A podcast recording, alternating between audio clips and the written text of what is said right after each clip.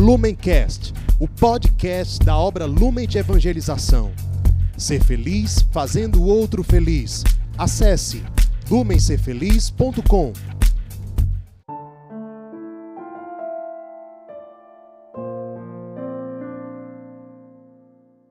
Oi, pessoal, tudo bem? Sejam bem-vindos para mais uma meditação sobre o Evangelho. O trecho de hoje está em Lucas, capítulo 6, versículos de 1 a 5.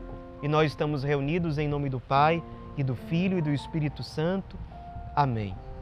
Vinde, Espírito Santo, vinde por meio da poderosa intercessão do Imaculado Coração de Maria, vossa amadíssima esposa.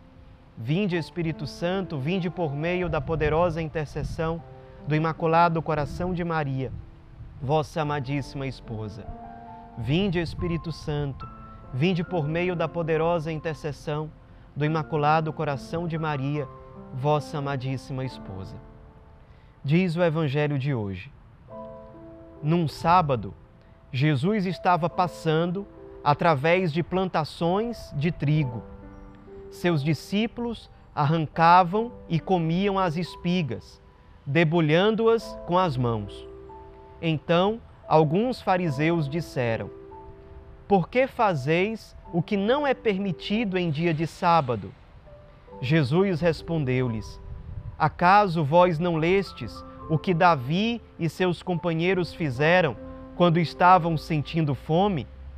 Davi entrou na casa de Deus, pegou dos pães oferecidos a Deus e os comeu, e ainda por cima os deu a seus companheiros. No entanto, só os sacerdotes podem comer desses pães.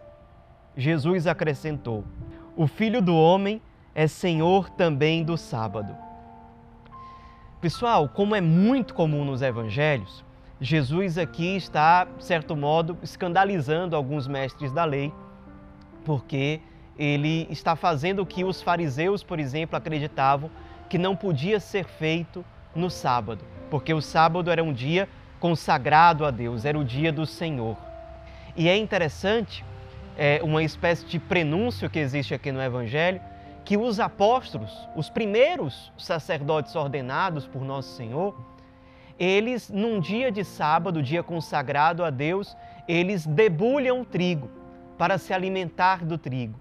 É um prenúncio daquilo que viria a ser algum tempo, algum tempo depois, após a ressurreição de Jesus. Aqueles apóstolos, como os primeiros bispos, da história do cristianismo, eles, no dia do Senhor, que não seria mais o sábado, mas passará a ser o domingo, o dia da ressurreição, no dia do Senhor, eles sempre vão pegar o trigo. O trigo feito pão para ser consagrado e ser o Cristo ressuscitado entre nós. Então, de certo modo, nas entrelinhas do Evangelho de hoje, nós temos um prenúncio do que será celebrado no próprio dia do Senhor, no verdadeiro dia do Senhor, após a paixão, morte e ressurreição de Jesus. Quando os apóstolos, a pedido do Cristo, orientados por ele, vão tomar o trigo feito pão e consagrar para que o Cristo, pão da vida, seja o nosso alimento. Jesus, no evangelho de hoje, ele aparece sendo apresentado como o Senhor do sábado. E isso aqui, para um judeu, especialmente naquela época, era algo muito surpreendente e muito significativo. Porque o sábado, como dia santo, dia de repouso, deveria ser, aliás, era considerado assim por uma instituição divina, porque Deus quis que fosse assim. E somente Deus poderia, de alguma forma, alterar essa determinação. E Jesus está aqui exatamente alterando isso. Ele é o Senhor do sábado. Ele, de uma forma muito sutil, está dizendo aqui com as suas atitudes: Eu posso fazer isso. Eu tenho autoridade para fazer isso, porque eu sou Deus. Eu, que sou filho do homem, como dizia o Antigo Testamento, o Antigo Testamento usava a expressão filho do homem para se referir ao Messias que iria chegar. Ele se refere a si mesmo como filho do homem para dizer: Eu sou o Messias esperado. E mais do que isso, o Messias esperado é o Verbo divino encarnado que se faz homem. Jesus, portanto, ao modificar o modo de lidar com o sábado, ele ensina para aqueles mestres da lei que ele tem identidade divina, que a sua autoridade vem do fato de ele ser verdadeiramente o Filho de Deus, ou como nós professamos, ele é verdadeiramente Deus e verdadeiro, verdadeiramente homem. E por isso ele é Senhor do sábado. Ele não é só Senhor do sábado, é Senhor de todos os dias da nossa vida. Ele é Senhor das nossas escolhas, do nosso ano, ele é o Senhor do tempo. Ele é o Senhor do tempo. E aqui vem um ponto para a nossa meditação. Nós temos tomado posse dessa verdade evangélica, de que o Cristo é o Senhor do tempo. Ele tem sido realmente o Senhor do meu tempo. Será que o meu dia a dia, a minha rotina, a minha agenda, ela é para o Cristo? Ele tem sido o Senhor do meu tempo. Um dia, o Senhor, na sua bondade, na sua misericórdia, ele vai perguntar para nós: o que você tem feito com o seu tempo? Você tem desperdiçado com futilidades? Ou você tem realmente gastado o seu tempo para aquilo que não passa? Para ser mais santo, para servir, para se consumir, para amar? O Cristo é o Senhor do sábado, porque o Cristo é o Senhor do tempo. Isso tem sido realidade para mim ou tem sido simplesmente um ponto da doutrina que eu conheço? Não pode ser somente um ponto de doutrina. Isso tem, para ser espiritualidade, tem que ser encarnado na minha vida, na minha agenda, na minha rotina, no meu dia a dia. O meu tempo tem se estruturado a partir de Cristo. Ele é o Senhor da minha vida. Como tem sido construído o meu projeto de vida? Será que eu tenho construído um projeto de vida colocando Cristo à margem ou dando para ele aquilo que sobra?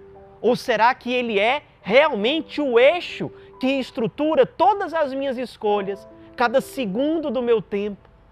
Será que eu posso dizer, Senhor, tu és o rei de toda a minha vida. Cada segundo do meu dia é teu. Será que eu posso dizer isso com verdade? Será que eu sou realmente consagrado ao Senhor, consagrando a Ele inclusive o meu tempo? Não significa que nós não vamos mais descansar, que nós não vamos ter tempo para a família, mas eu vou estar com a minha família em Deus. O Cristo estará no centro. Eu vou descansar colocando o Cristo no centro. Aliás, São José Maria Escrivá ensina: descanso verdadeiro não significa não fazer nada. Nós podemos sim descansar de uma forma sábia. Descansar, por exemplo, com uma leitura que seja edificante, que você sempre diz que não tem tempo. Descansar visitando alguém que eu não via, visitando alguém que vai ser de alguma forma iluminado pela minha presença ou pela presença de Deus na vida dela a partir de mim. Descansar não é ficar sem fazer nada. Descansar é utilizar o seu tempo de modo sábio, com coisas diferentes daquela que você está habituado a fazer todo dia, mas vivendo aquele momento que é de descanso para Deus. Nós precisamos aprender, como diz aquela música, que o, que o meu cansaço a outros descanse. Isso também é uma sabedoria. Claro que a gente precisa de tempo para descansar, mas nós precisamos também ser instrumentos para que outros descansem em Deus. E a gente faz isso ofertando a nossa própria vida. Quando Deus, quando Cristo é o Senhor do nosso tempo, o nosso tempo, mesmo quando nós nos cansamos, ele pode ser utilizado para que os outros passem a descansar em Deus. Do que, que adianta um sábado, dia do Senhor para os judeus, vivido longe de Deus? Isso não é um repouso verdadeiro, não é paz verdadeira dentro da alma. Vamos lembrar disso no nosso dia a dia, no nosso apostolado, no nosso trabalho, na nossa vida ofertada que o nosso cansaço faça sentido, porque a outros descanse. É assim também que o Cristo será realmente o Senhor da nossa vida, do nosso tempo, não só do sábado, mas de todos os dias da nossa semana. Ave Maria, cheia de graça, o Senhor é convosco. Bendita sois vós entre as mulheres, e bendito é o fruto do vosso ventre, Jesus. Santa Maria, Mãe de Deus, rogai por nós, pecadores, agora e na hora de nossa morte. Amém. Em nome do Pai, do Filho e do Espírito Santo. Amém. Lumencast, o podcast da obra Lumen de Evangelização. Ser feliz fazendo o outro feliz.